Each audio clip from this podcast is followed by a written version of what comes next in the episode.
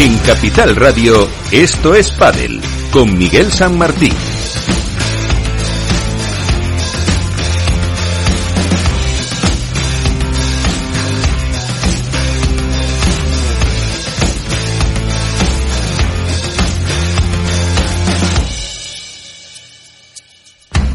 y con todos los que hacen posible que estemos aquí cada semana con Juan da Cañadas hoy en la parte técnica para hablar de pádel hablaremos de Ámsterdam como ese torneo ha coronado a Ari Sánchez y a Paula José María como las número uno por fin eh, un sueño de niña, decía Ari Sánchez, que se había cumplido cuando conseguía vencer en la final a Delphi Brea y a Bea González en categoría masculina.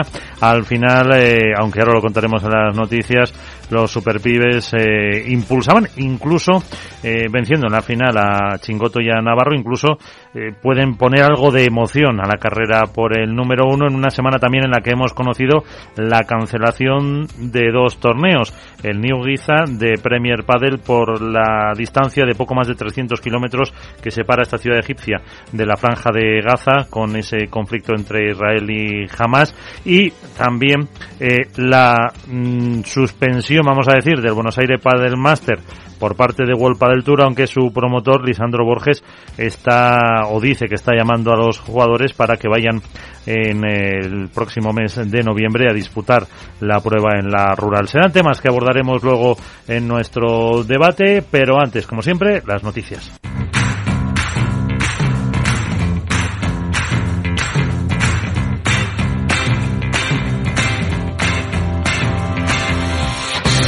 Y para informarnos, nada mejor que la web de referencia en el mundo del pádel, que es Padel Spain, con Álvaro López. Álvaro, ¿qué tal? Muy buenas, ¿cómo estamos? Hola, muy buenas, Miguel. ¿Qué tal todo? Muy bien. Eh, cuéntanos, eh, ¿con qué te quedas de lo que ha pasado en estos últimos siete días? Pues bueno, lo has resumido tú muy bien, pero lógicamente eh, lo primero que hay que hablar es del torneo de Ámsterdam, de la victoria en el cuadro femenino una más, de Ari Sánchez y Pablo María, en este caso ante Delphi y Bea González por 7-6 y 6-0, consiguiendo además con ellos su título número 14 del año y lo que es más importante, el número uno del ranking de manera matemática en este 2023. En chicos, el título fue a las manos de Franco Stupazuk y Martín Mineno, sumando por su parte el séptimo de la temporada, tras derrotar en la final a Paquito Navarro y Fede Chingoto, al remontar un partido con un 6-4, 2-6 y 2-6, un torneo que les costó en varios de los partidos, pero en el que se vieron beneficiados por la pronta eliminación de Coello y Tapia, entre otros. Por supuesto, tenemos que hablar también de A1 Paddle y del histórico torneo de Nueva York, Central Park, un lugar inimaginable para que estuviera el pádel no hace tanto y que tuvo a Tito Alemandi y a Torito Aguirre como ganadores ante los número uno, Maxi Arce y Franco Dalbianco, con un 7-6 y 7-5, tras varios problemas de suspensiones y aplazamientos por causas meteorológicas. El pádel ha conquistado con ello un nuevo territorio que seguro sirve para en el futuro abrir nuevas plazas en Estados Unidos. Y después eh, seguimos con pádel internacional. Lo más destacado, como bien has comentado, ha sido la confirmación oficial de la suspensión por parte de World Padel Tour del torneo de Buenos Aires debido al reiterado incumplimiento de las obligaciones de pago por parte de los promotores locales. Al tiempo que el empresario Lisandro Borges salía a sus queridas redes sociales a contar por activa y por pasiva que la información era falsa que todo era una mentira y a intentar mantener como sea el torneo, escribiendo y llamando a jugadores argentinos para que estuviesen, aunque fuese una cita no oficial de World Padel Tour. Veremos en qué acaba todo ello. Y por último, decir que Premier Padel también se ha visto obligado a suspender un torneo, en este caso es de New Giza P1, previsto entre el 30 de octubre y el 4 de noviembre, debido a los problemas políticos que afectan a la zona cercana de la Franja de Gaza por la seguridad. Y con eso nos quedamos y con el apunte que decíamos, que leemos también en eh, Padel Spain, de que la prueba de Menorca, como ya pasó con Amsterdam, no contará con la presencia de Vela, de Fernando Velasteguín, que anunciaba así su lesión. Hola a todos, como ya saben me perdí el torneo de Amsterdam, me perderé el de Menorca, tengo una lesión en el tendón de la epitropia del codo eh, por sobrecarga, así que ya sé muy bien lo que es una lesión en el tendón, me lo voy a tomar con muchísima calma para curarlo muy bien. Así que esperamos a ver eh, cuándo se produce esa vuelta de Fernando Velasteguín. Mientras tanto, ya tiene nueva pareja que enseguida lo comentamos y empezamos eh, aquí el debate.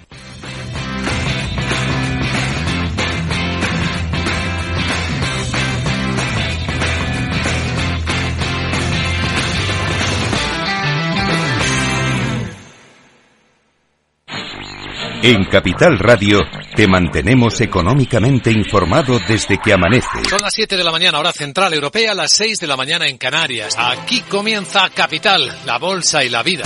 Haciendo algún break en el camino. Enseguida, hora trading, la hora más golfa de los mercados. Para continuar informándote después de comer. Son las 4 de la tarde, las 3 en Canarias. Esto es Mercado Abierto, en Capital Radio. Y que cierres el día conociendo todos los detalles. Señoras y señores, buenas buenas noches, bienvenidos. Escuchan la sintonía de Capital Radio. Les invito a que nos acompañen aquí en el balance. Capital Radio. Información económica de calidad. Capital Radio. Diez años contigo.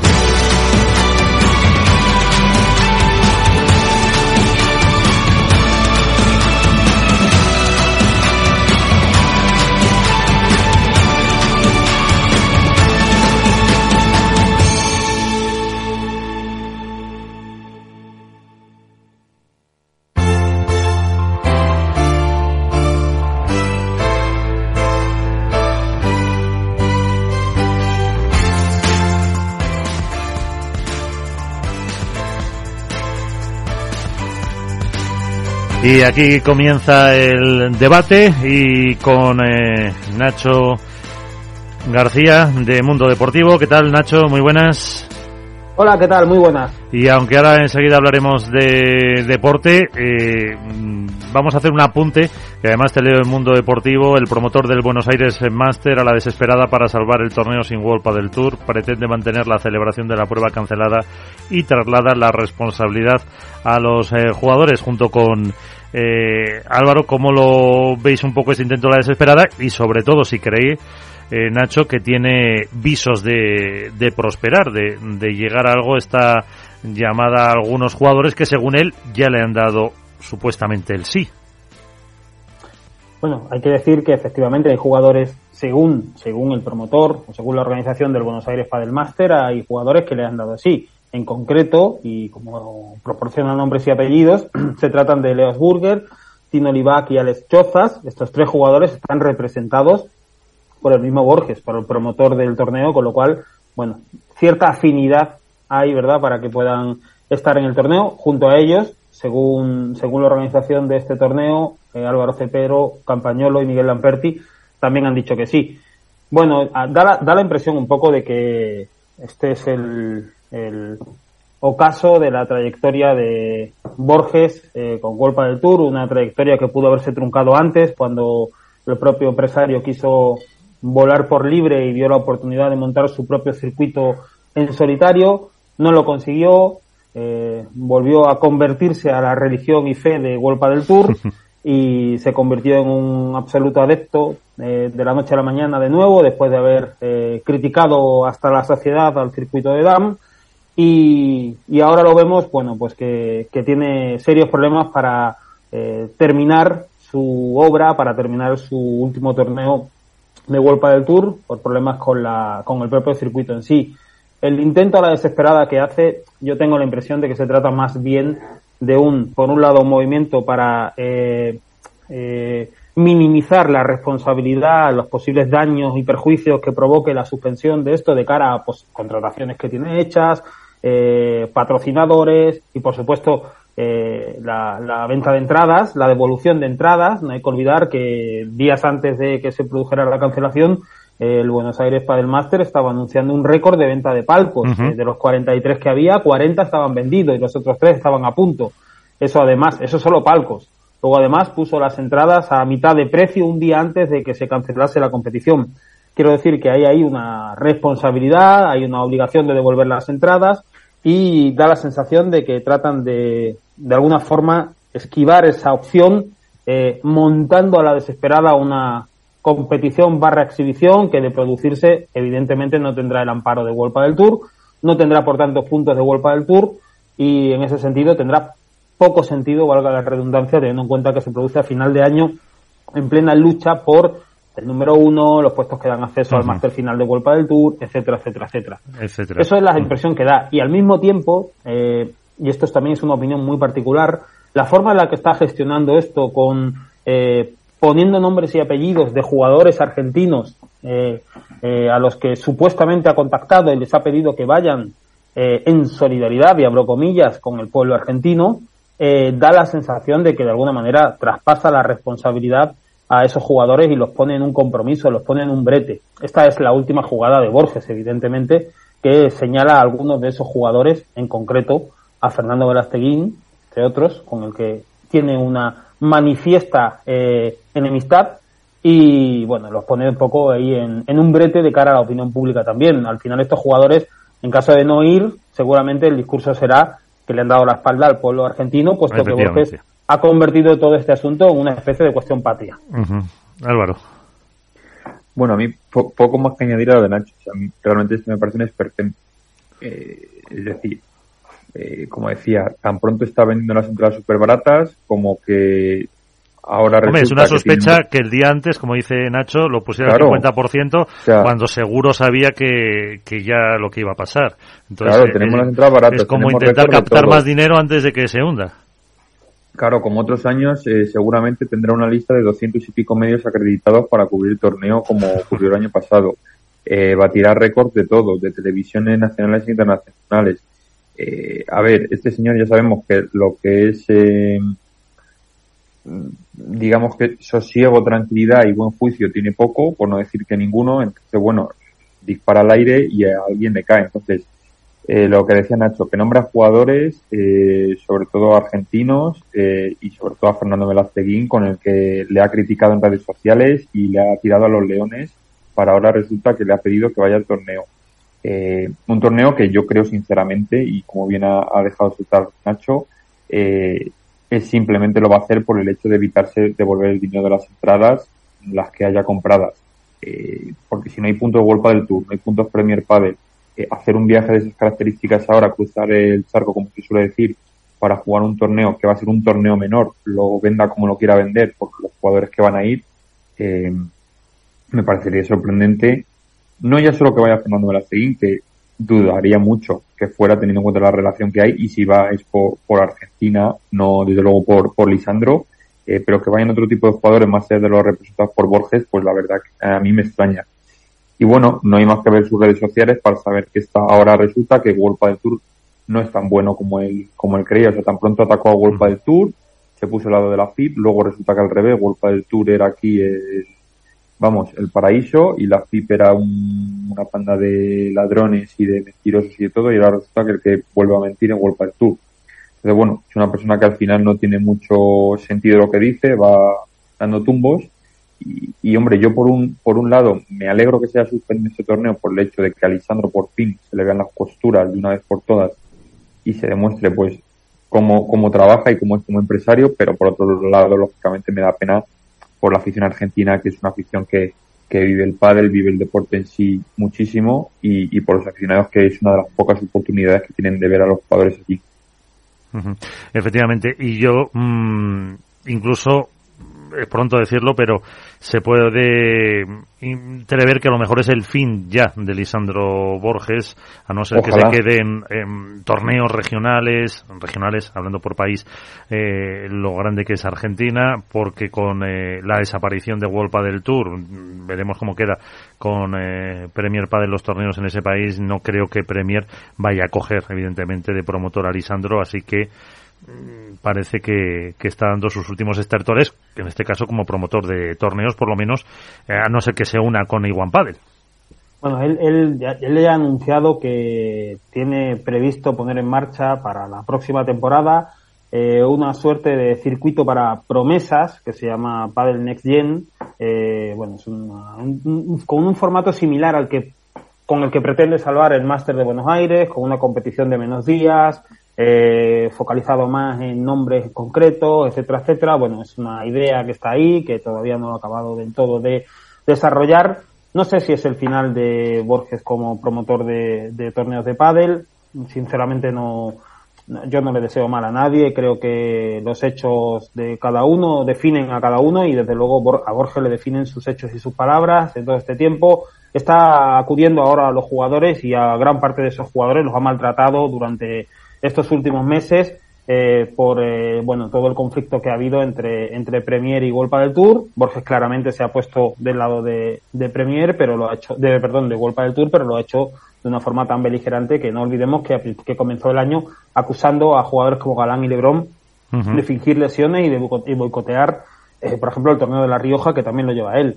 Es curiosa la trayectoria de Borges, porque estamos hablando de un empresario que efectivamente ha conseguido mantener y con éxito eh, todo un máster de World del Tour en Buenos Aires. Eh, desde luego ha conseguido que esa prueba sea una realidad y sea un éxito. Eh, no solo él, pero él es el promotor y eso es un acierto.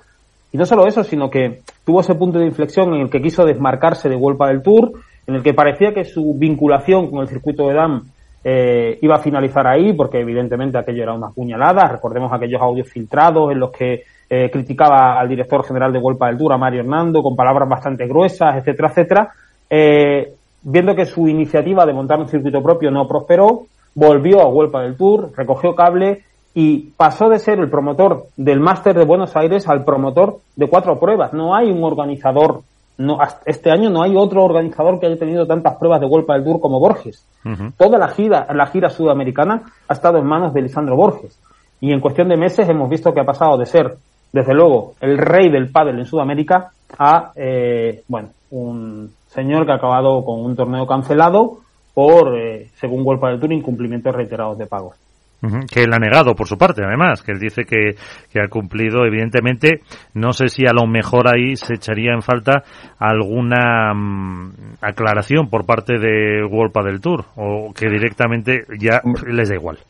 Hombre, bueno, del Tour no, no, creo que más allá del comunicado que haya sacado, vaya a sacar. Es verdad que tanto Lisandro como la organización de Buenos Aires del máster eh, ha dicho que tienen emails, que van a sacar todos los emails, de hecho en redes sociales ya han subido eh, comunicaciones y documentos.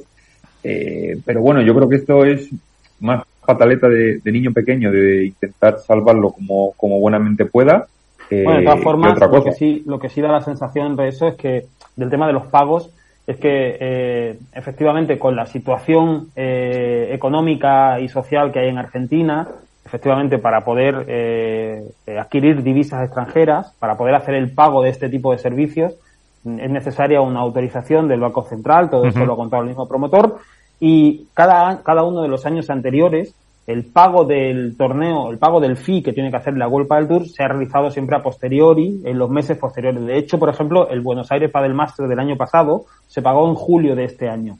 Eh, y hasta ahora a Golpa del Tour le ha valido.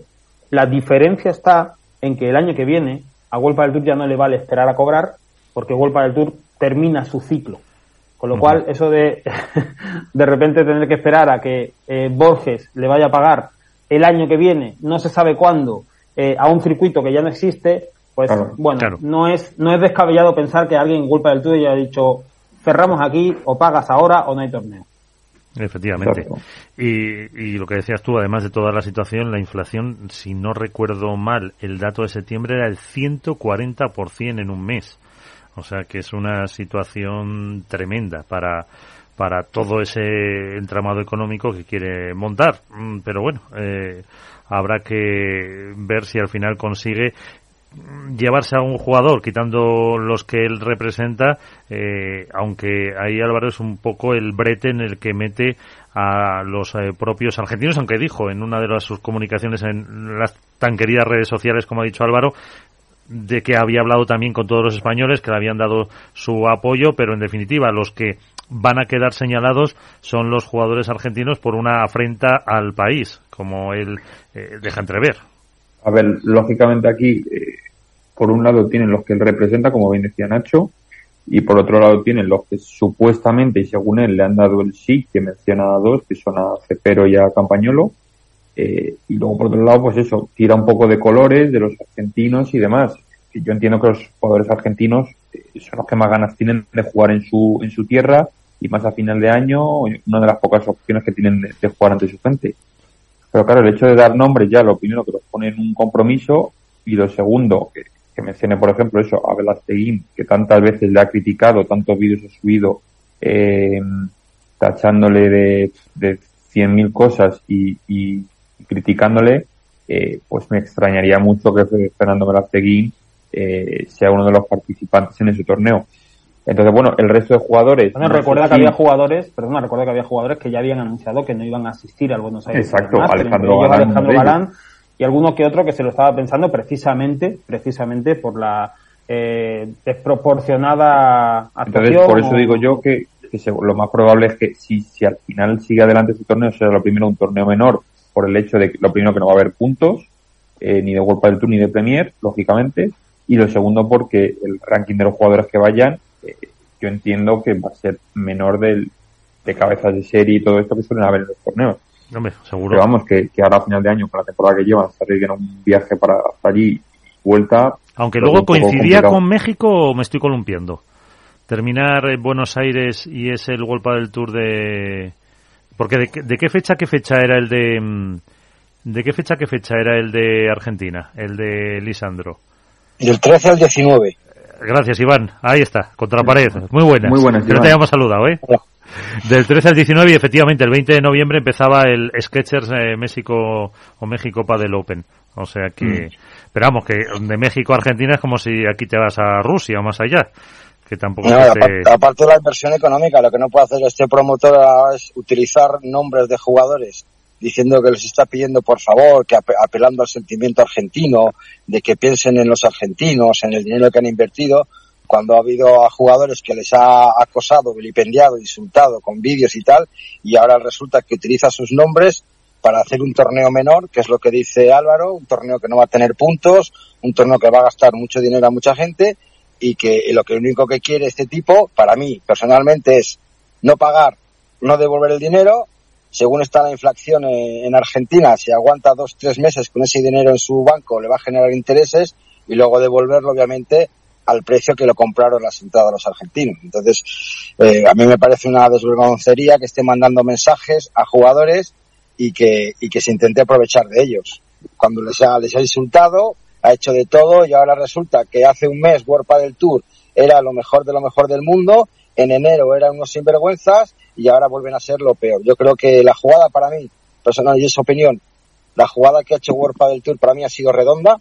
Le ha utilizado a Lisandro Borges para primero venir aquí a, a Madrid, a bajarse los pantalones, a pedir perdón por todos los vídeos y audios que hizo contra Mario Hernando, a meterse con la FIP, a meterse con Carraro, a meterse con todos los jugadores, eh, para promocionar, para meter con calzador tres torneos en Sudamérica como los que metió con eh, eh, Paraguay, Chile y La Rioja para intentar hacer daño a Premier Padel, lo consiguió y ahora pues World Padel Tour está claro que no perdona y Mario Hernando pues le está devolviendo todo lo que lo que le hizo y lo que y lo que ha pasado. Para mí es una jugada perfecta por parte de World Padel Tour contra este personaje que lo único que hace es ensuciar y embarrar el nombre de los jugadores y utilizar a jugadores. Hay que recordar que este señor ahora mismo está en pleitos con con una marca de pádel famosa por el torneo de Paraguay por, por impagos también.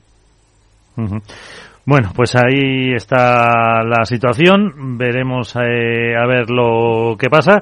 Y si os parece, eh, vamos a saludar también a Mónica Montes, la víbora del pádel. Mónica, ¿qué tal? Muy buenas.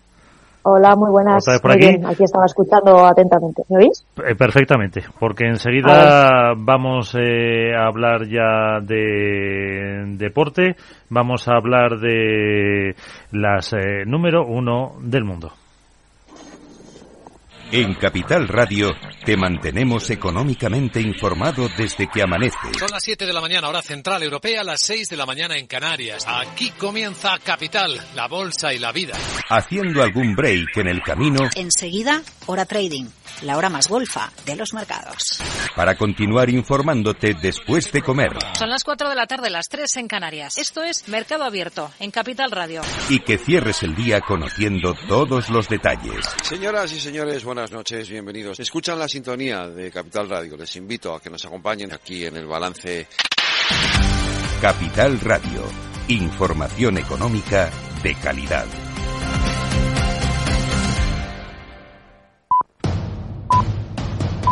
Capital Radio, sus analistas y sus oyentes rinden homenaje al gran maestro de los traders, Antonio Sáez del Castillo. Lunes 6 de noviembre a las seis y media de la tarde en la sede del Colegio Oficial de Graduados e Ingenieros Técnicos Industriales de Madrid. ¿Quieres vivir un encuentro que pasará a la historia del trading? Apúntate ya. Es gratis, pero las plazas son limitadas. Eventos arroba capitalradio.es o en nuestra web. Homenaje al gran maestro de traders Antonio Sáez del Castillo. Presentado por Luis Vicente Muñoz con todo el equipo de Capital Radio. Se acerca un momento inolvidable. Es la ilusión, el motor de nuestra vida. En Capital Radio, esto es Padel, con Miguel San Martín. Y ahora hay que saludar, ponerse de pie, si no se me moviera el micrófono, a la número uno del mundo, Ari Sánchez Fallada. ¿Qué tal? Muy buenas, ¿cómo estás? Hola, ¿qué tal? Enhorabuena eh, muy grande por eh, haber conseguido, decías tú, de, hecho, después del eh, torneo de Ámsterdam, que se ha cumplido el sueño de una niña de cuando empezó a jugar al pádel. Eh, realmente, ahora, mm, dos, tres días después, ¿cómo estás? Bueno, la verdad es que obviamente estoy súper contenta y, y, no sé, creo que, que aún no, no lo he pensado mucho. No he pensado mucho en eso. Para mí todo sigue, todo sigue normal, todo sigue igual, pero bueno, sí que al final, pues, eso, he, cumplido el sueño, pues al final es increíble conseguir lo que siempre has pensado y, sobre todo me viene a la cabeza todo el trabajo y, todos los momentos duros que he pasado para, para conseguir todo esto. Uh -huh. Han sido pues eh, muchos años, en muchos eh, torneos, 14 ya ganados este año. Eh, pero cambia mucho mm, o el eh, ahora el Ari va a ser la misma. No, no, no. Yo creo que, que siempre he sido la misma, gane, gane o pierda. Y, y para mí, como, como dije el otro día en una entrevista, creo que después de un partido, que lo, me lo quiero tomar como algo normal. No quiero como pensar que es, que es algo diferente y que a partir de ahora va a cambiar nada, porque porque eso no es verdad, eh, todo sigue igual, la gente en dos días ya, ya se olvida que, somos número uno, así que eh, eso intento pues pensar normal, eh, es también es raro porque queda aún mucho torneo y mucho año por delante, entonces lo único que pienso es en, ahora mismo puedo, solo puedo pensar en Menorca y, en terminar el año de, de, la mejor forma porque al final quedan muchos torneos y, y ahora mi objetivo es eh, seguir ganando. Uh -huh. eh, y una, una pregunta, ya la última por mi parte, eh, fundamental. ¿Cómo era el paso que hizo Ángel en el baile de por la noche?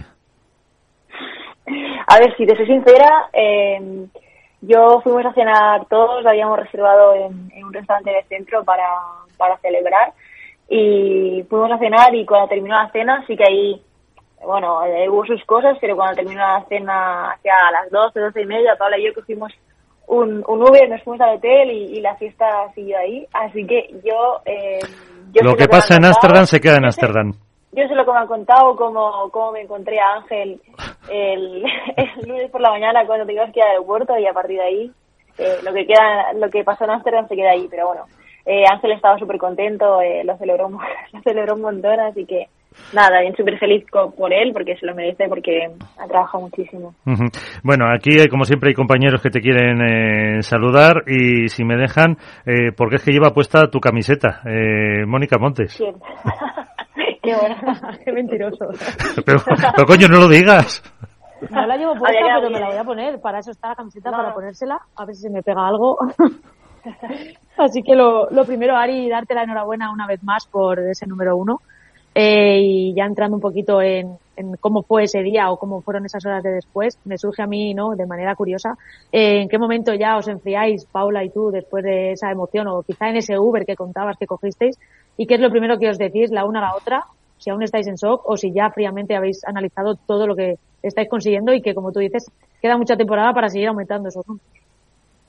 Bueno, primero muchas gracias, Mónica. Y, y nada, yo creo que aún he hecho ese parón y de ponerme a pensar eh, pues en todo lo que hemos conseguido, porque creo que, que esta temporada no tenemos tiempo para, para pensar porque termina un torneo y ya tenemos el otro, pero sí que es verdad que, bueno, fue un momento muy especial. También es verdad que que sabíamos el, el sábado por la noche que, que al final ya casi éramos número uno solo presentándonos en Menorca. Entonces, bueno, ya, ya llevamos tiempo pensando en todo eso y obviamente queríamos ser número uno ganando, ganando la final, porque al final creo que, que es mucho más bonito.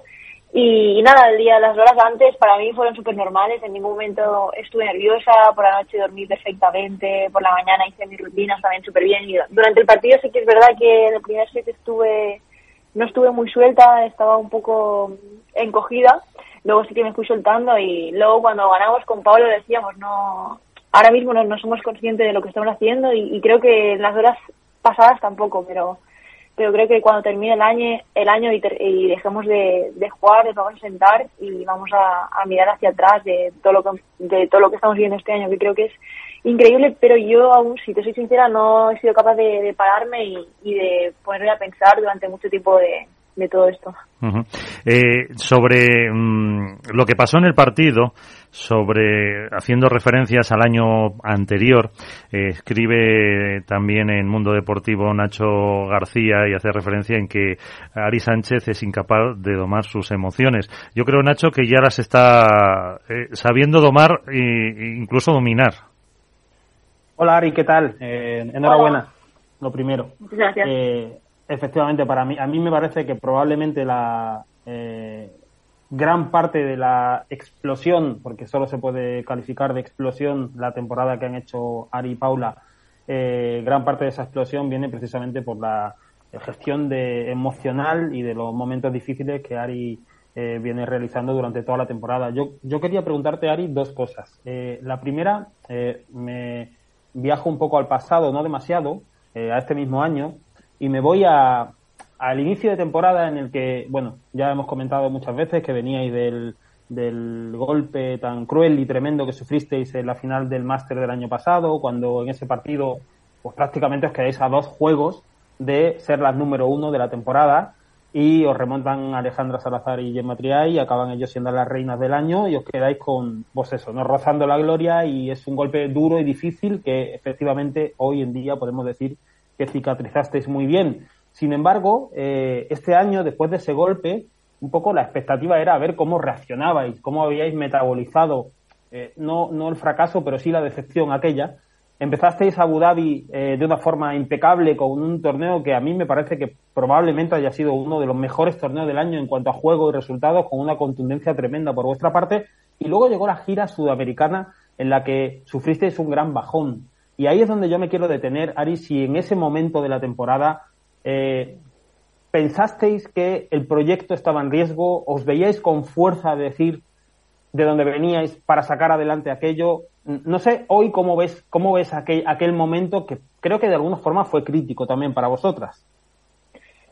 Sí, eh, estoy totalmente de acuerdo en todo lo que has dicho y si te soy sincera, eh, la gira sudamericana junto a los Master Final creo que que ha sido una de, las veces que, que peor le he pasado porque fue muy dura, sobre todo, te digo, mentalmente. Yo creo que, que no estaba preparada para estar tres semanas eh, seguidas eh, fuera y se me hizo muy duro y, y justo yo creo que era el, mejor, el peor momento del año para que los resultados no te acompañaran, que creo que igualmente viene un poco ligado al tema al tema mental de, de la preparación de esa gira y coincidieron creo que, que muchas cosas, el tema mental y, el momento en que em, no tuvimos buenos resultados eh, en, en una época en que terminabas de, nosotros estamos acostumbradas que a lo mejor terminamos de jugar un, torneo y perdemos y, y, nos vamos para casa, para irse a su casa y yo me voy a la mía, pero en esa gira perdías y tenías que convivir con, con el equipo eh, y con la compañera en la, en la derrota, que creo que eso no, no,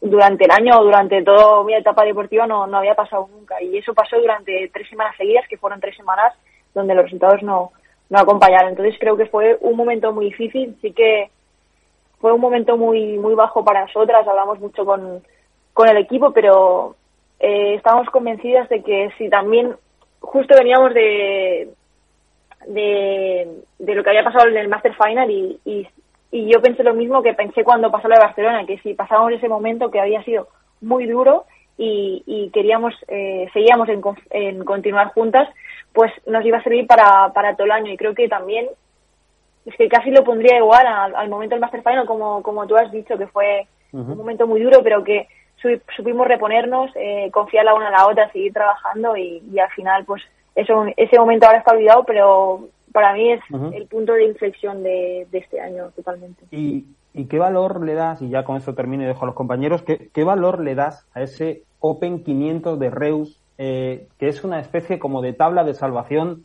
es como un, eh, no sé, ¿no? El, el, aparato con el que te reaniman cuando estás eh, en parada cardiorrespiratoria, eh, os sirvió a vosotras de, revulsivo, a ti en concreto, que, que, jugabas en casa. Es verdad que era un Open 500, el único que habéis jugado este año, eh, algo similar a, los antiguos Challenger, y sin embargo, tengo la impresión de que una prueba en principio menor eh, ha tenido una parte de gran responsabilidad en, en, reactivaros, en reanimaros y que al final acabéis siendo eh, la número uno del año. Yo no sé si, si lo ves así. ¿Aquello, aquello de Reyes para vosotras fue importante? Sí, sí, sí, totalmente. Yo creo que tuve la suerte de que, de que justo después de esta gira, que fue muy dura, y pues yo venía, mentalmente venía eh, bastante mal, pero tuve la suerte que el siguiente torneo era justo, justo en casa con, con mi gente, entonces tenía una ilusión eh, enorme por jugar y sobre todo por ganar, porque también sabía que seguramente iba a ser el último torneo y la última oportunidad que tenía de, jugar en casa y de poder ganar y una cosa que, que quería hacerlo por mí y por toda mi gente, de mis padres, mi familia. Entonces, eh, tuve la suerte de que justo después de la gira viniera Reus y, y al final ser un torneo en casa creo que me dio una fuerza eh, extra y, y conseguí ganar ese torneo que ahí también conseguimos sí que era un torneo menor, pero a la vez estaban casi todas las parejas apuntadas y sobre todo estaban Gemma y, Alejandra, que veníamos de perder una final en Paraguay contra ellas y al final eran en ese momento nuestras máximas rivales y al final pues ganar esa final creo que, que desbloqueó algo entre nosotras y, nos sirvió para, para ver que, seguíamos ahí y que, que, de alguna forma u otra después de la gira habíamos vuelto y, creo que a mí eh, mentalmente me sirvió mucho eh, ese torneo para, para encarar el año. Hola Ari, ¿qué tal? Soy Álvaro de Padel Spain. Bueno, lo primero, enhorabuena. Muchas gracias. Eh, yo quería preguntarte un poco, tras el, digamos, el, el infortunio del año pasado de terminar eh, perdiendo en ese máster, como bien decía Nacho, ese número uno, eh, decidiste además eh, hacer un cambio, un cambio de entrenador, un cambio en el banquillo y pasar a, jugar a estar dirigida por Ángel. ¿Cómo ha sido ese proceso de adaptación y sobre todo qué es en lo que más os ha incidido como pareja y en lo que más crees que habéis mejorado junto a Ángel? Bueno, junto a Ángel y, Claudio, porque Claudio también se, ha sumado este año al equipo con, con Pavel. La verdad es que he tenido la suerte de conocerlo y es un gran profesional.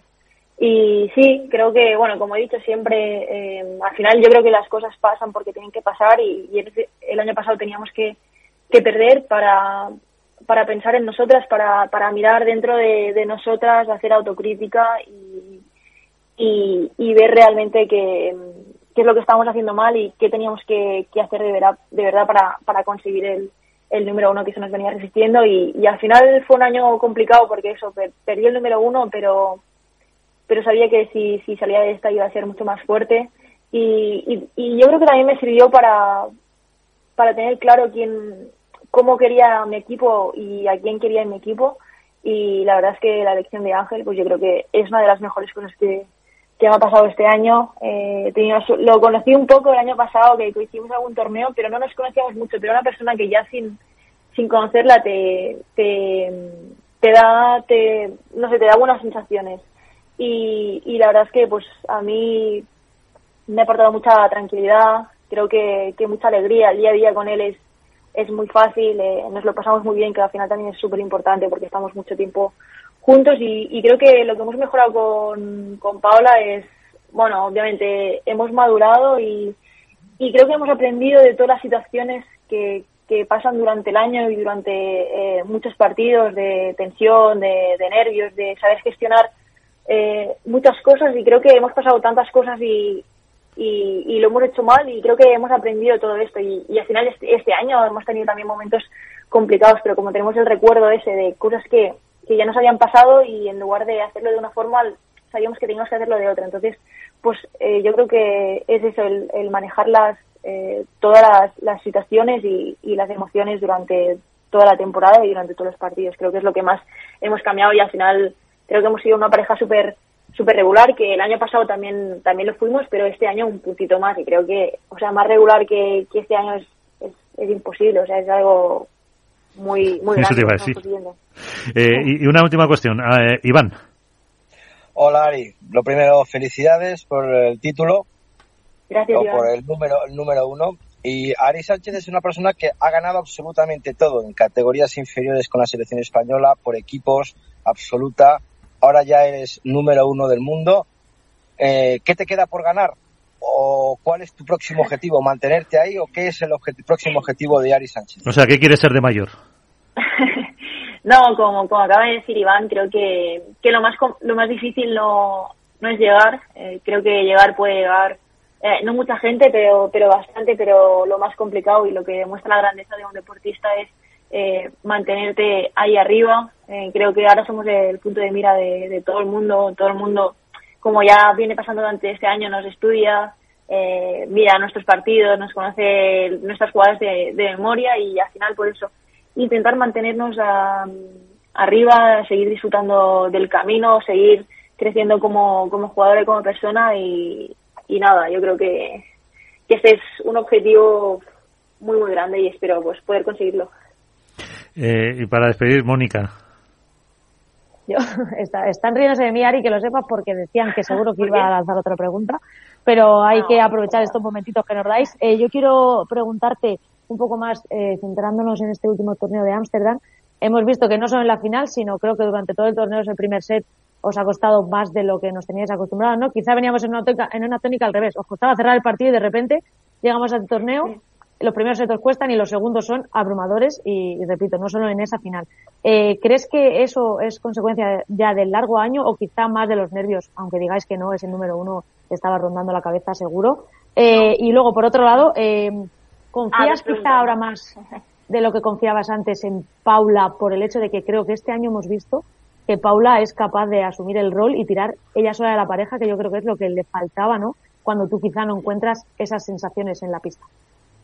Vale, sí, lo primero, estoy totalmente de acuerdo que este, en este, en este torneo hemos empezado los partidos muy, muy mal, pero si te soy sincera, no, no es por el hecho de número uno. Yo en ningún momento de, de la semana eh, lo he pensado, o sea, te lo puedo prometer, sino que yo creo que es un poco más de, del cansancio ya de, de todo el año, de, de una semana más de torneo y sobre todo eso, cansancio mental que nos costaba mucho concentrarnos y, y entrar a actividad en el partido. Pero bueno, yo creo que tenemos eso bueno que cuando el partido se ponía complicado o estábamos ya en el horno, ahí sí que eh, estábamos obligados a sacar lo mejor de nosotras y, y así creo que, que lo hemos hecho y luego en el segundo set pues hemos encontrado nuestro nuestro nivel de casi año, así que bueno, es una cosa que, que sabemos que en los torneos estos últimos nos puede pasar porque al final, bueno, pues es, es culpa, es culpa del cansancio, pero bueno, lo tenemos, lo tenemos bastante claro.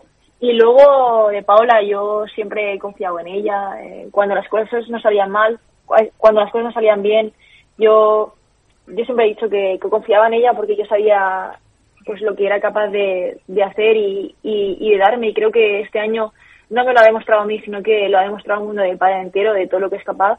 Así que yo estoy súper contenta por ella, de que, de que la gente vea pues realmente todo su trabajo y que es una grandísima jugadora y hoy por hoy es la mejor derecha. Así que eh, creo que yo lo tenía claro, pero ahora lo tiene claro todo el mundo de, de todo lo que es capaz. Así que de verdad que estoy súper contenta por ella.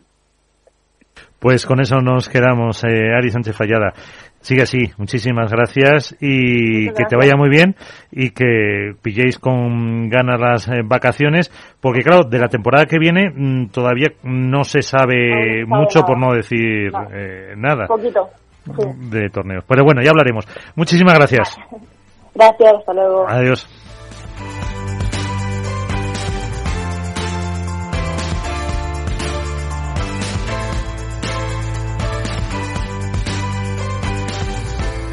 Bueno, Mónica, eh, ahí mm, ya te puedes quitar la camiseta de Ari.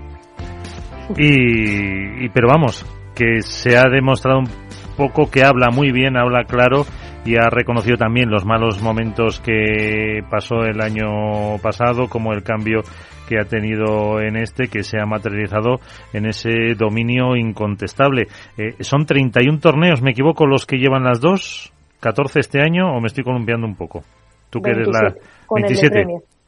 27 que no está que no está mal 14 para, este para entender para entender la explosión y hablaba de explosión precisamente por el artículo que, que he escrito la explosión de Ari y Paula este año eh, basta con atender un dato y es que han ganado eh, más de más de la mitad de los torneos este año de los que suman es decir lo que consiguieron en sus dos primeras temporadas lo han hecho en 10 meses de este año es un dato abrumador hablamos de 14 torneos de sí, 27. sobre 27 de 27. Total. Pero es que además, si pones a bucearte, estamos hablando de una, de una, han, falta- han faltado solamente a cinco finales de las que se han Sí, jugado en Vuelta del Tour.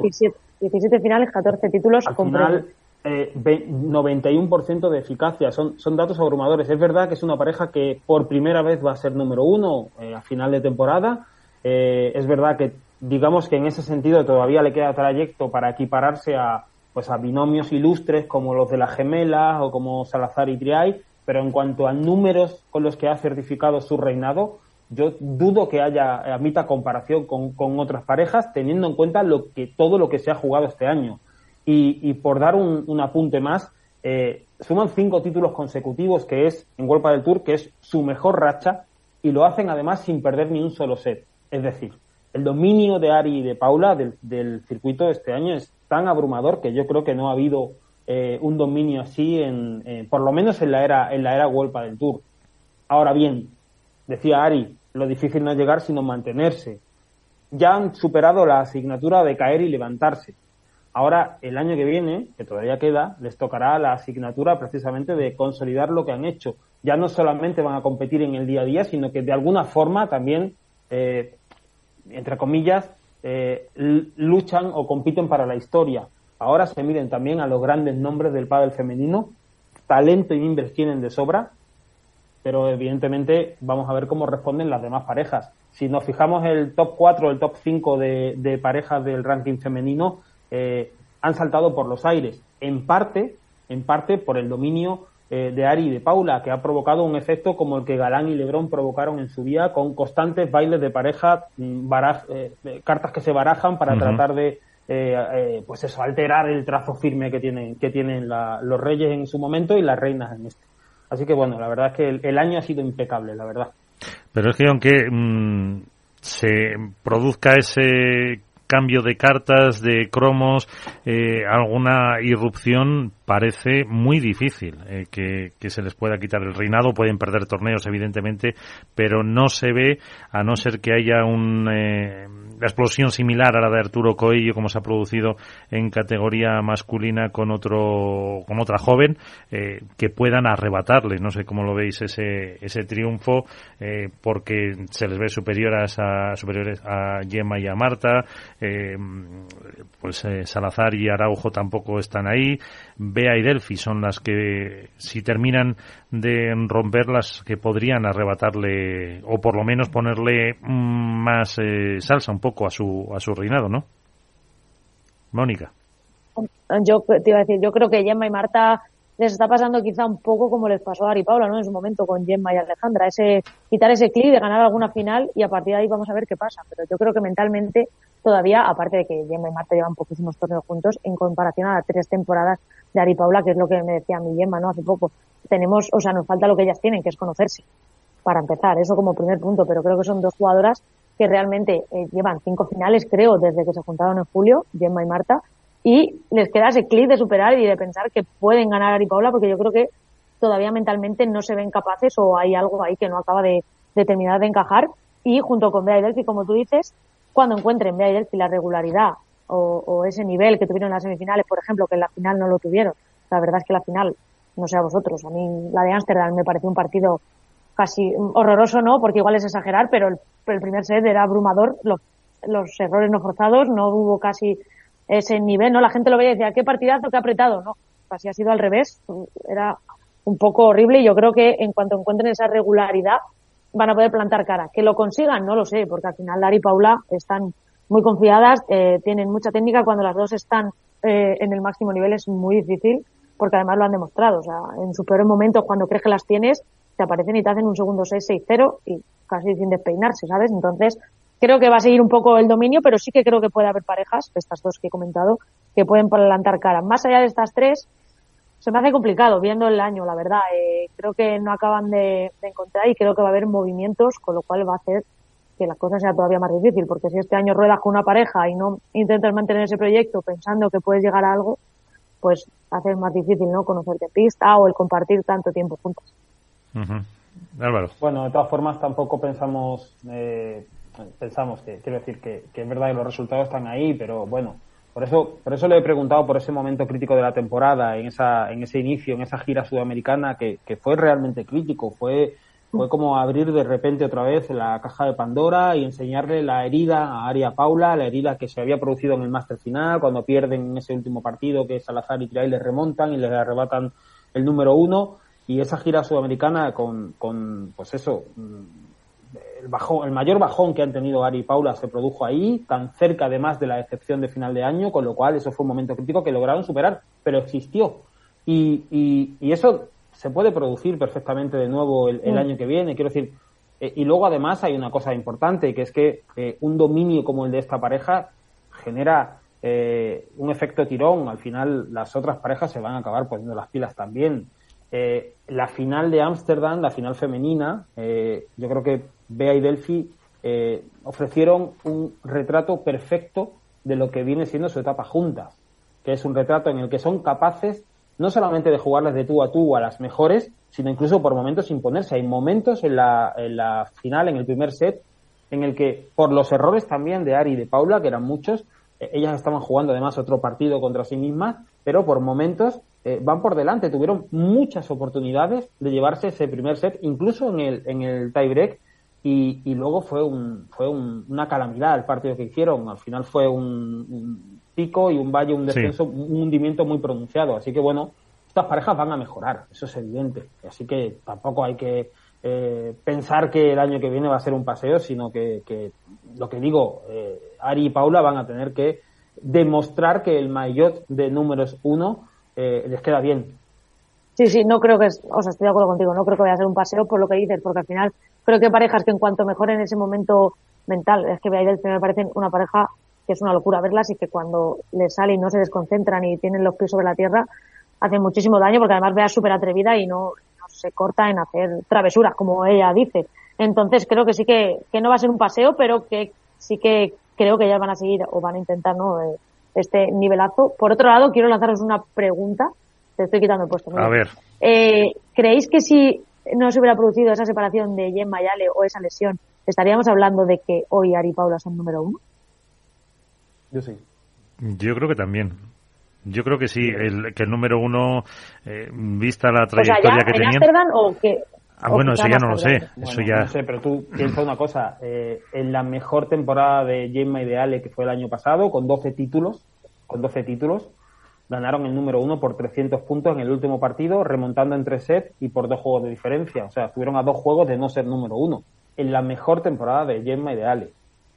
Eh, este año, para mí, bueno, para mí, los números lo dicen, Ari y Paula han superado los registros de Gemma y de Ale del año pasado. De una Gemma y Ale, ya- de Gemma y Ale que no, está, que no eran las mismas del año pasado. que no era la misma, efectivamente. Yo creo, yo creo que sí. Ahora bien, ahora bien, evidentemente hubiera habido mucha más pelea, mucha más batalla y probablemente, probablemente el número uno no se hubiera certificado en Ámsterdam y hubiéramos tenido que esperar algo más, creo, pero esto es jugar a, a hipótesis. Pero yo creo que sí, que creo que Ari y Paula estaban lanzadas para, para el liderato. Ujú. Álvaro.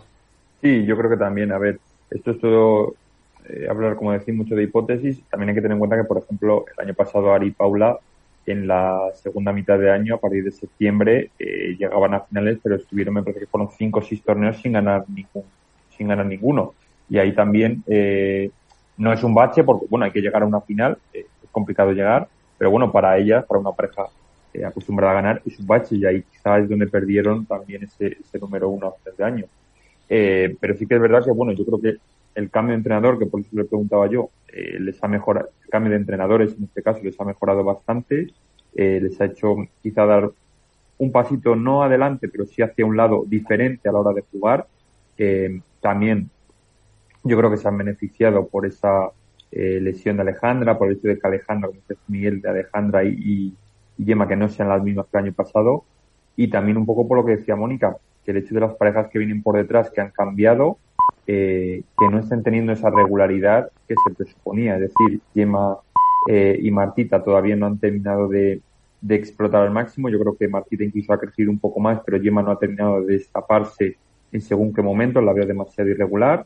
En el caso de Delphi y, y Bea, yo por ejemplo en el, en el torneo de Madrid de Premier Padel había un nivel sublime, o sea, esa final que jugaron fue espectacular, pero no han mantenido ese nivel, que no les ha dado para llegar o a finales o para lograr títulos, y es una pareja que tiene eh, calidad eh, a raudales.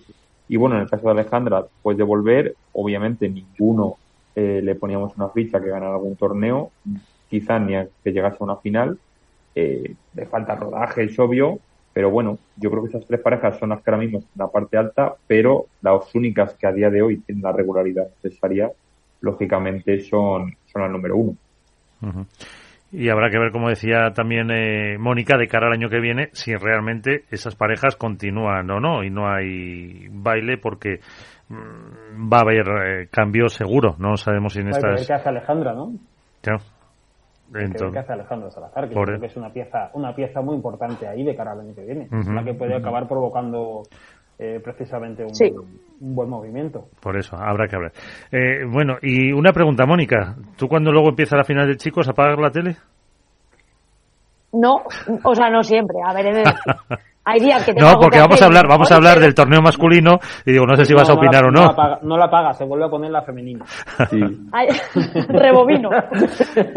muchas veces, muchas veces sí que la veo. eh, por ejemplo, el otro día llegué a casa y me puse el partido en el que, porque bueno, como Galán subió un post diciendo que era su primer 6-0, pues yo quise ver qué había pasado en ese partido y me le puse en vez del de las chicas. Luego me puse el de las chicas, sí, también es verdad.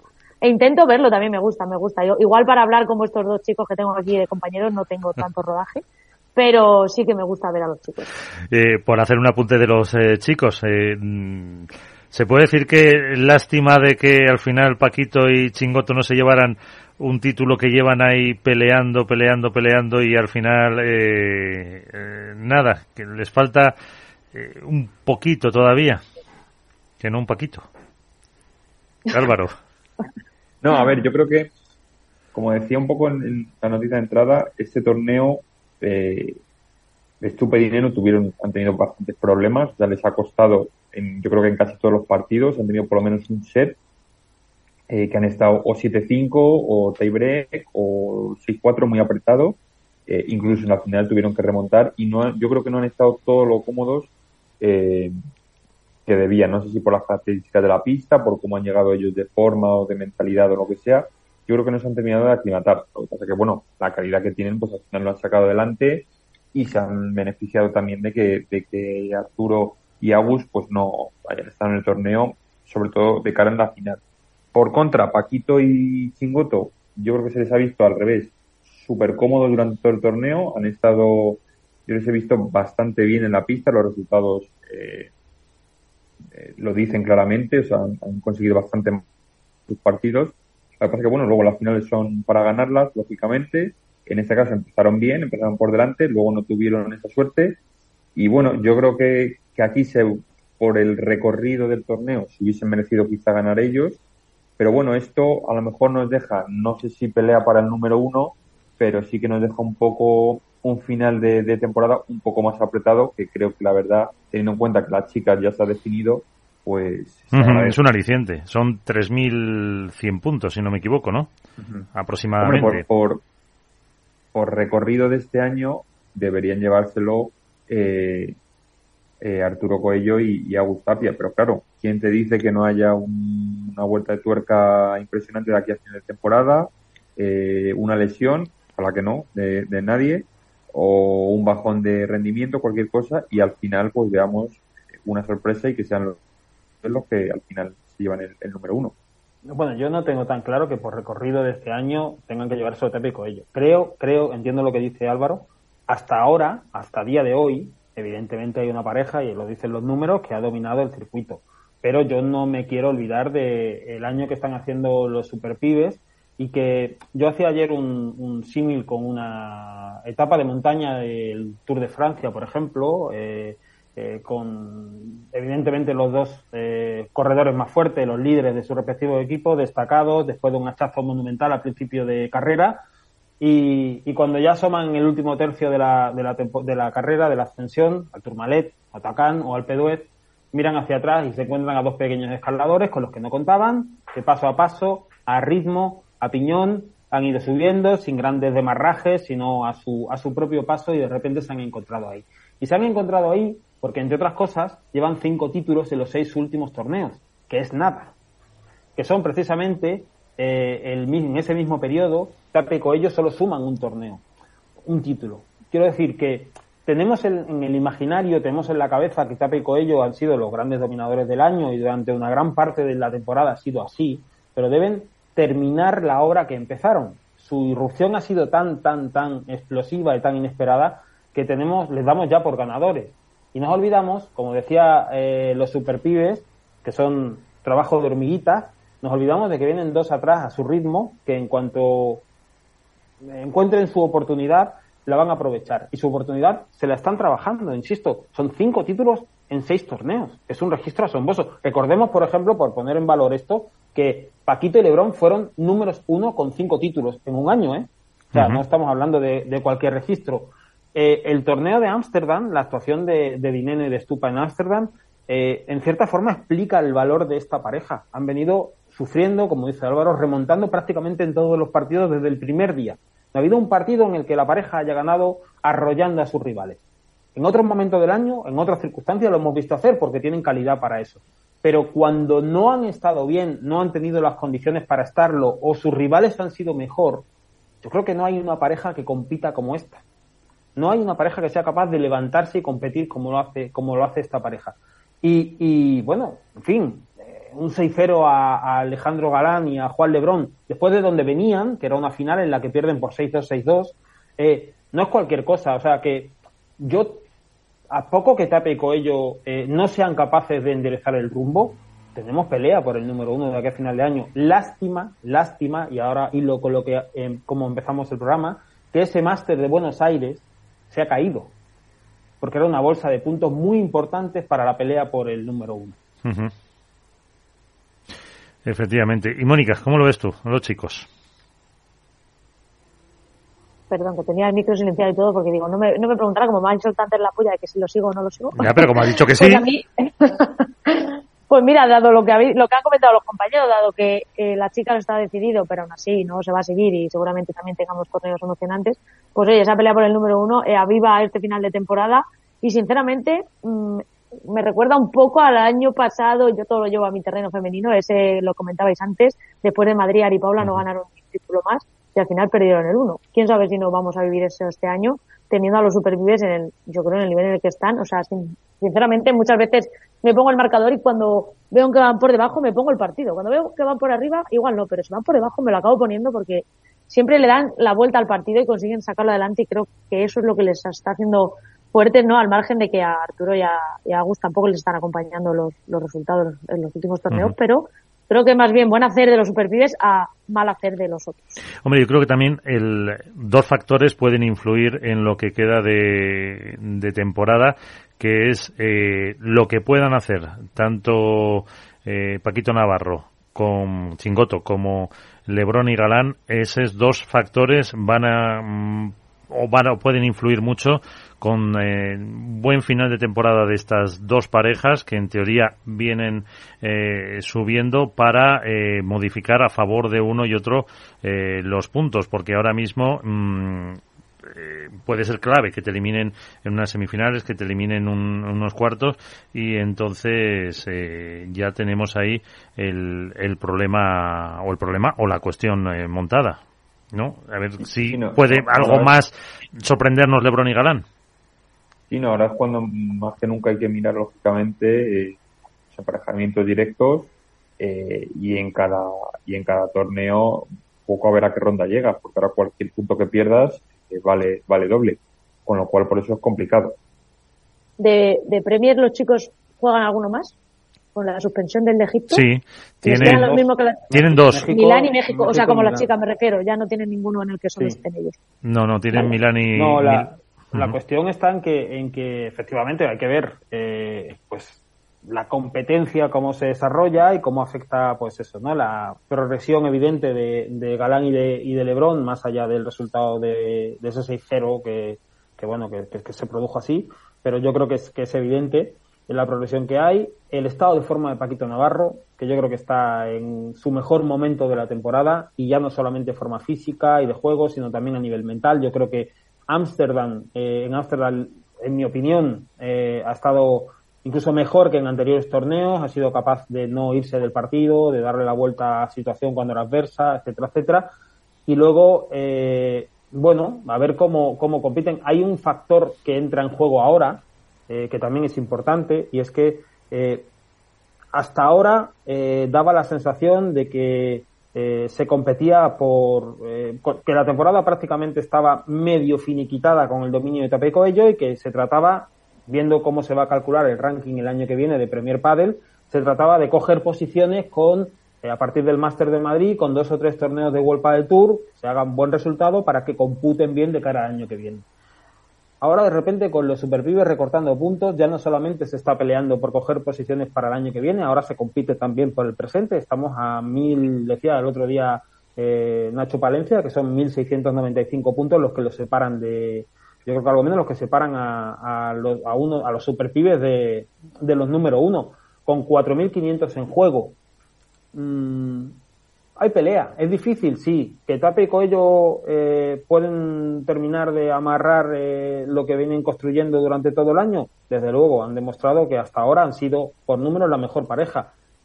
Pero yo no creo que sería una gran sorpresa que los superpibes les adelantaran. No lo creo. Hay que mirar el año entero de los superpibes, ver cómo se han manejado para entender realmente que esta es una, es una, para mí es la pareja que mejor compite con diferencia, con diferencia. Eh, ahora vamos a ens- enseguida hacer un apunte del, del Iguan Paddle y haremos nuestra porra, pero antes eh, hablaba con Nacho y comentaba el eh, cambio de parejas que se ha producido en algunas en los chicos. Ya se cerró la inscripción del Menorca Open eh, y ahí podemos ver nuevos eh, componentes, vamos a decir, como Gonzalo Rubio, que va a ir con Pincho, Yanguas con Víctor Ruiz, eh, por esa lesión de, de, mm, de Vela. Eh, y también tenemos, por ejemplo, eh, a un cambio, el enésimo cambio de Pablo Cardona, que se va con Javi Ruiz, que no lo había hecho nada mal con Beluati, que Beluati ahora va con Arnau Ayats. Así que eh, no en los top, pero en los chicos sí sigue habiendo, sigue habiendo cambios de parejas. No sé si ha sorprendido alguna, Bueno. alguna de esas. Bueno, eh, a ver, yo no sé si en algunos casos entiendo que es por circunstancias de lesiones, como en el caso de Yanguas, en otras, eh, bueno, eh, no sé, eh, hasta cierto punto me Bueno, la de sorprende. Gonzalo, la de Gonzalo Rubio y Alex Arroyo, es verdad que puede en principio, podría en principio sorprender, teniendo en cuenta el torneo que han hecho en Ámsterdam, pero bueno, si repasan la trayectoria, es verdad que tampoco han tenido números excelsos. Creo que No, han, venido final- perdiendo 16 avos casi siempre. también, también hay que decir que han sido, entre comillas, víctimas de las circunstancias, ¿eh? que los últimos torneos, los cuatro últimos torneos, les ha tocado el debut tres veces contra Rape y Coello y una vez contra los Superpibes. ¿eh? Que empezar, empezar el torneo así es eh, casi una garantía de irte para casa, excepto en Ámsterdam, donde consiguieron batir Mm. a Tape y Coello en primera ronda. Eh, yo creo que han sido un poco también víctimas de, la, de las circunstancias y esa pareja, a pesar del buen, de la buena actuación en, en Ámsterdam, pues ha terminado de saltar por los aires. El resto igual, tampoco es que Beluati y Javi Ruiz hayan tenido un, una- un gran recorrido juntos. Yo creo que son, son coletazos de última hora que se van produciendo, ajustes y, Mm. Y poco más. Yo no sé, claro, si será cosa de para un torneo o será, mm, digamos, de aquí a, a final de temporada o a dos, tres torneos. Eh, hombre, la, la de Pablo Cardona y Javi Ruiz mm, no es una pareja que me disguste, creo que pueden ser bastante completos en pista. Eh, y luego, por ejemplo, una pareja que sí me llama la atención quizá por, por el rendimiento que puedan tener es la de Alex Chazas y Lucho Capra, porque Lucho sabemos Sí. que defiende, defiende bastante y Alex, bueno, le hemos visto lo poco que se le ha podido ver, eh, al final se ha clasificado siempre con, con cierto margen desde las previas y un jugador que, bueno, muy joven está creciendo y bueno, por la lección que tiene, que tiene Maxi, pues veremos a ver cómo, cómo rinden. Pues enseguida... Una oportunidad, ¿eh? Enseguida hacemos la porra, la que también va a participar Mónica en categoría masculina, para que se lo vaya mirando el cuadro. Pero nos vamos a acercar porque el pádel ha puesto una pieza muy importante en lo que es su evolución, su futuro con el A1 eh, Padel que se ha disputado el torneo, el New York Grandmaster en eh, Central Park. Eh, allí ha estado uno de los miembros de comunicación del equipo de One Padel, eh, Nico Cruz. ¿Qué tal? Muy buenas, ¿cómo estás? ¿Qué tal, Miguel, compañero? ¿Cómo estáis? Muy bien. Eh, ¿Cómo ha transcurrido eso, salvando incremencias meteorológicas? Eh, a mí hasta unos amigos que estaban de vacaciones me mandaron fotos. Dice, mira, que hay pádel aquí en Nueva York. Digo, no, no, sí lo sé, lo sé. Pero estaban eh, sorprendidos y yo creo que mm, al margen de, de, todo, con ese triunfo de, del Tolito y Tito Yamandi, es el eh, poner esa pica en Flandes. Sí, sí, sí, a ver, al final yo creo que sobre todo supone un hito para el circuito indudablemente y, y para el deporte, ¿no? Abrir ese melón que era, todo el mundo quería, Estados Unidos tiene que ser el, el siguiente mercado a, explotar y hay que intentarlo, ¿no? Bueno, entrar de la mano de los Yankees quizás te facilite muchas cosas o más que facilitarlas las haga posible, yo creo que sería impensable decir, oye, el pádel ha llegado a Central Park, al Wallman Ring ahí en pleno Manhattan. Bueno, pues lo ha hecho, A1 Padel ha logrado dar ese pasito y evidentemente el torneo pues sí, obviamente iba a tener dificultades y, y, lo del tiempo siendo un outdoor, todos sabemos que el pádel no es un deporte que se llegue al cenit en el, en el outdoor, pero hay veces que se puede justificar. Y yo creo que el, el estar ahí eh, con esa imagen y todo es más que justificable. Uh -huh. Y sí, al final lo que decía, la sorpresa de mucha gente que pasaba por ahí y que evidentemente por mucha labor comunicativa que desde el grupo de los Yankees, de Infinity, que es otro grupo de comunicación y marketing que, que trabajó allí con el torneo, por mucho que se hiciera, el pádel sigue siendo un gran desconocido allí y es un poquito ir poniendo las bases para el futuro que ojalá se, se pueda hacer. Pero sí, sí, al final mucha gente eh, paseaba por Central Park, se encontraba eso y se paraban en la barandilla, incluso entraban al estadio y decían, anda, mira este deporte, qué curioso. Pero es cierto que al final yo creo que, sobre todo, todos nos hemos quedado con la imagen de los jugadores allí, la sorpresa que se han llevado muchísimos aficionados y indudablemente el haber estado, yo siempre recordaré ese lugar, ese momento, esa semana en la que Nueva York por primera vez y en qué lugar acogió un gran torneo de padre. Uh -huh. Eso por eso que decía que trasciende un poco, incluso si me lo permites, a Iwan Padel, porque es mmm, sí. no solo el circuito, sino que es de, hablando de todo lo que supone para este deporte tener esa presencia y gracias pues a los que han podido pues eh, llevarlo allí eh, y en general eh, la, la, aceptación, como decías, les sorprendía, les eh, gustaba. Puede tener eh, visos de, de, futuro? No, yo creo que sí. Al final yo allí estoy hablando, por ejemplo, con Luis Estrada, que es un chico que es número uno del pádel en, en Estados Unidos, viene de Venezuela, pero lleva mucho, muchos años allí, y decía, a ver, todavía mis propios amigos, y eso que yo soy el número uno de allí, algunos ni, ni siquiera conocen el deporte, no terminan de entenderlo, pero es cierto que cada vez más va a haber más, más clubes, más gente jugando, a la gente, que yo soy un poquito con lo que me quedo, paseaban por allí, claro, probablemente ninguno había hecho el turismo solo para el pádel, para cualquier otra cosa, das un paseo por Central Park y te encuentras con una cancha de pádel roja muy llamativa. Esto que entonces la gente, la mayoría preguntaban, curioseaban y lo más positivo, se quedaban un buen rato viendo ese deporte que ni conocían. Entonces yo solo por eso eh, tengo muchas esperanzas y mucha ilusión con que el deporte pueda crecer muchísimo allí. Pero ya no solo eso, eh, hablando por ejemplo con Fabriz Pastor, el dueño del circuito, y, también con el presidente de los Yankees, con Randy Levine, eh, comentaban que habían tenido un acuerdo para a lo largo de los próximos años eh, crear muchísimas canchas de pádel, que no se quede solo en, oye, queremos hacer, el año que viene han dicho hasta cinco torneos en Estados Unidos, ¿no? Uh -huh. Que no solo sea el hacer torneos, sino el desarrollar el pádel desde la cuna, creando torneos, haciendo escuelas, y eso creo que es un poquito la base, además de obviamente llevar allí a grandísimos jugadores, y creo que al final es un tema que todos los circuitos van a explotar, el llegar a Estados Unidos, también el que se hagan más clubes, que el pádel de a pie empiece a crecer, no solo el de alto nivel.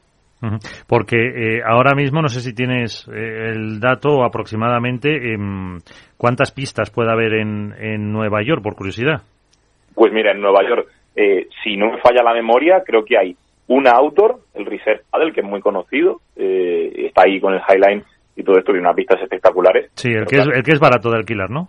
Exactamente, exactamente. Y además, que lamentablemente puede jugar dos, tres meses al año, no más, porque sabéis que llueve mucho y que las condiciones en Nueva York son, son lo que son, y desde luego Iwan Bell también la sufrió. Y a nivel indoor, creo que hay uno en Nueva York y otro en Brooklyn. O sea, Club Match Point y el Paddle House también.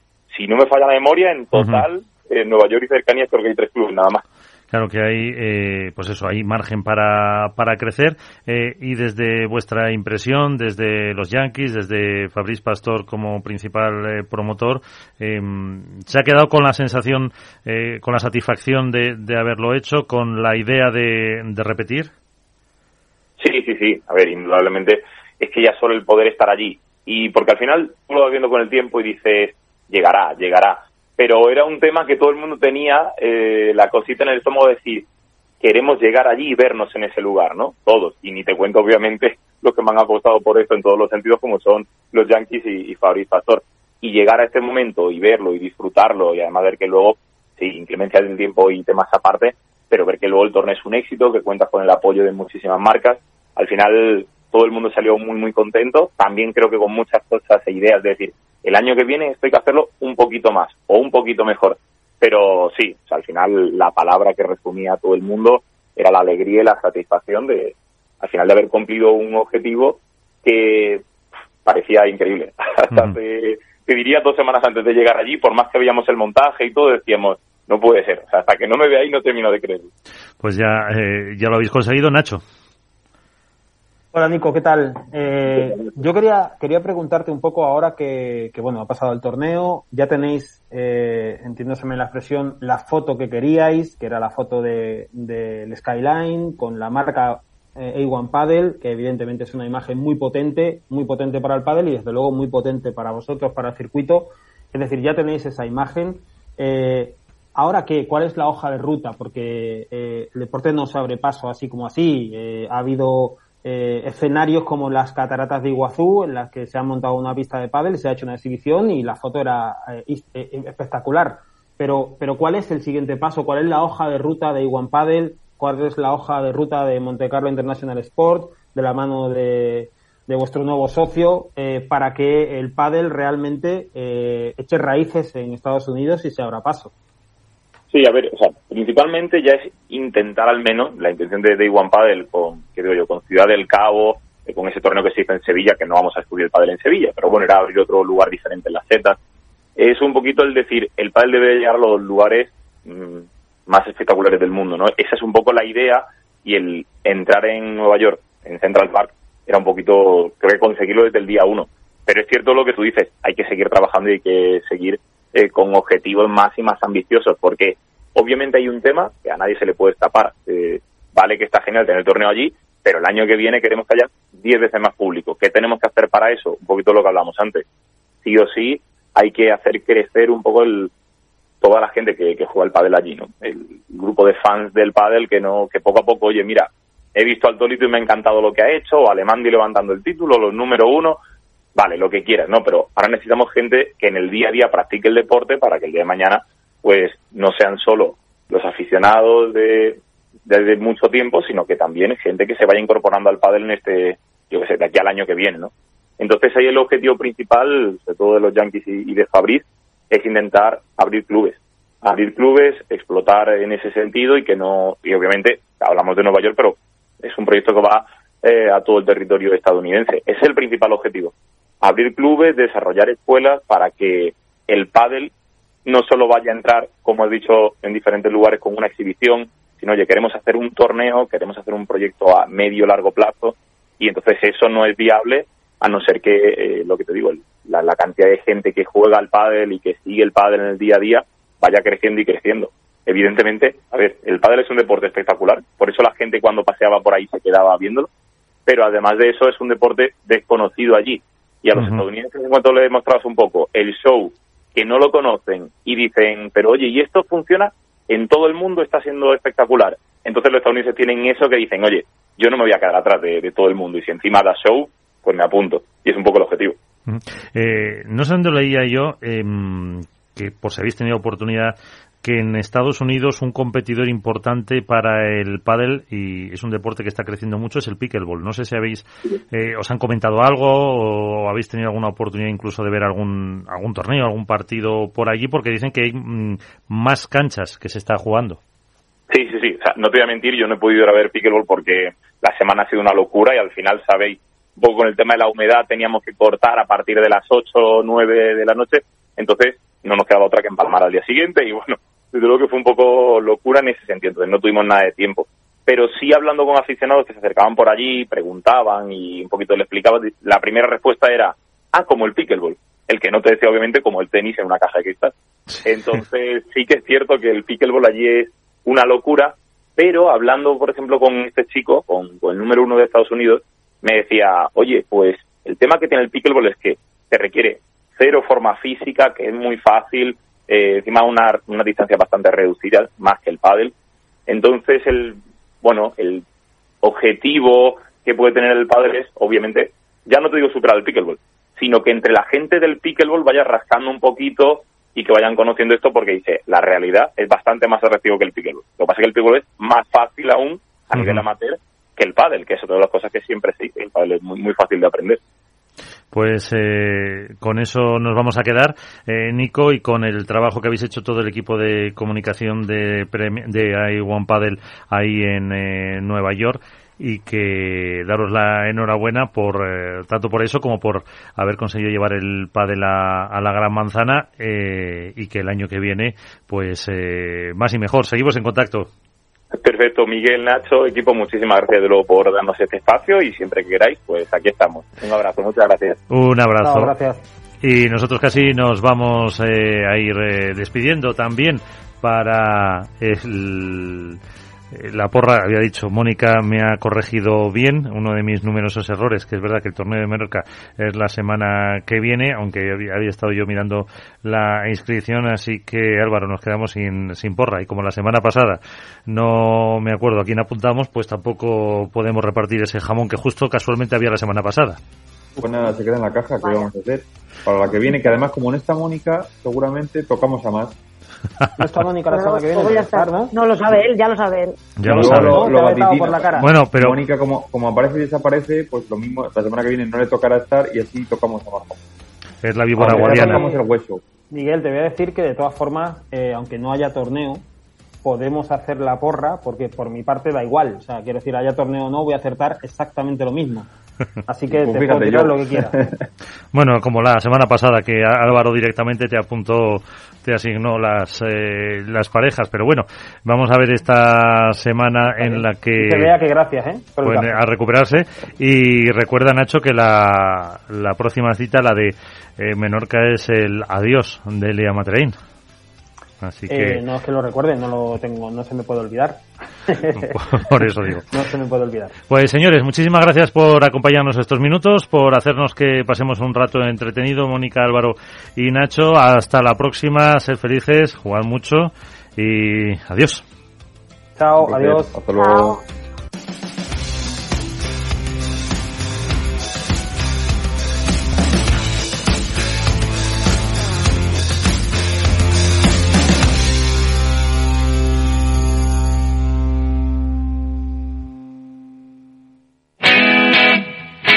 Todos los lunes de 11 a 12 de la mañana en Capital Radio tienes una cita con Rock and Talent.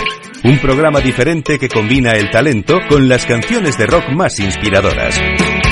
De la mano de Paloma Orozco conocerás gente emprendedora, las startups más novedosas y las ideas más originales del mundo de la gestión. Rock and Talent. Los lunes nunca fueron tan sorprendentes.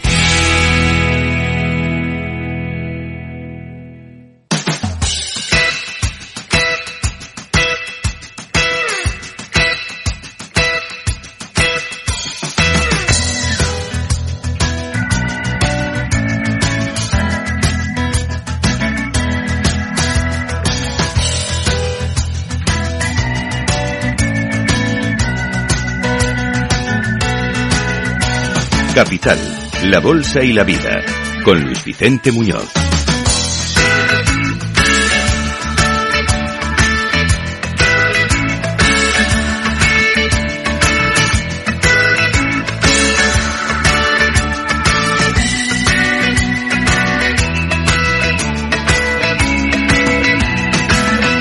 Y aquí empieza un día más nuestro encuentro dedicado al mentoring en colaboración con la red de mentoring de España con su fundador y CEO Julio Rodríguez Díaz. ¿Cómo estás, querido Julio? Muy bien. Hoy programa 368 de nuestra décima temporada. 368 programas compartiendo experiencias en primera persona con mentores y mentís de todo el mundo. Así es. Eh, y hoy contamos con Lorenzo de Fuentes Albrandi. Él es eh, Agile Coach y también es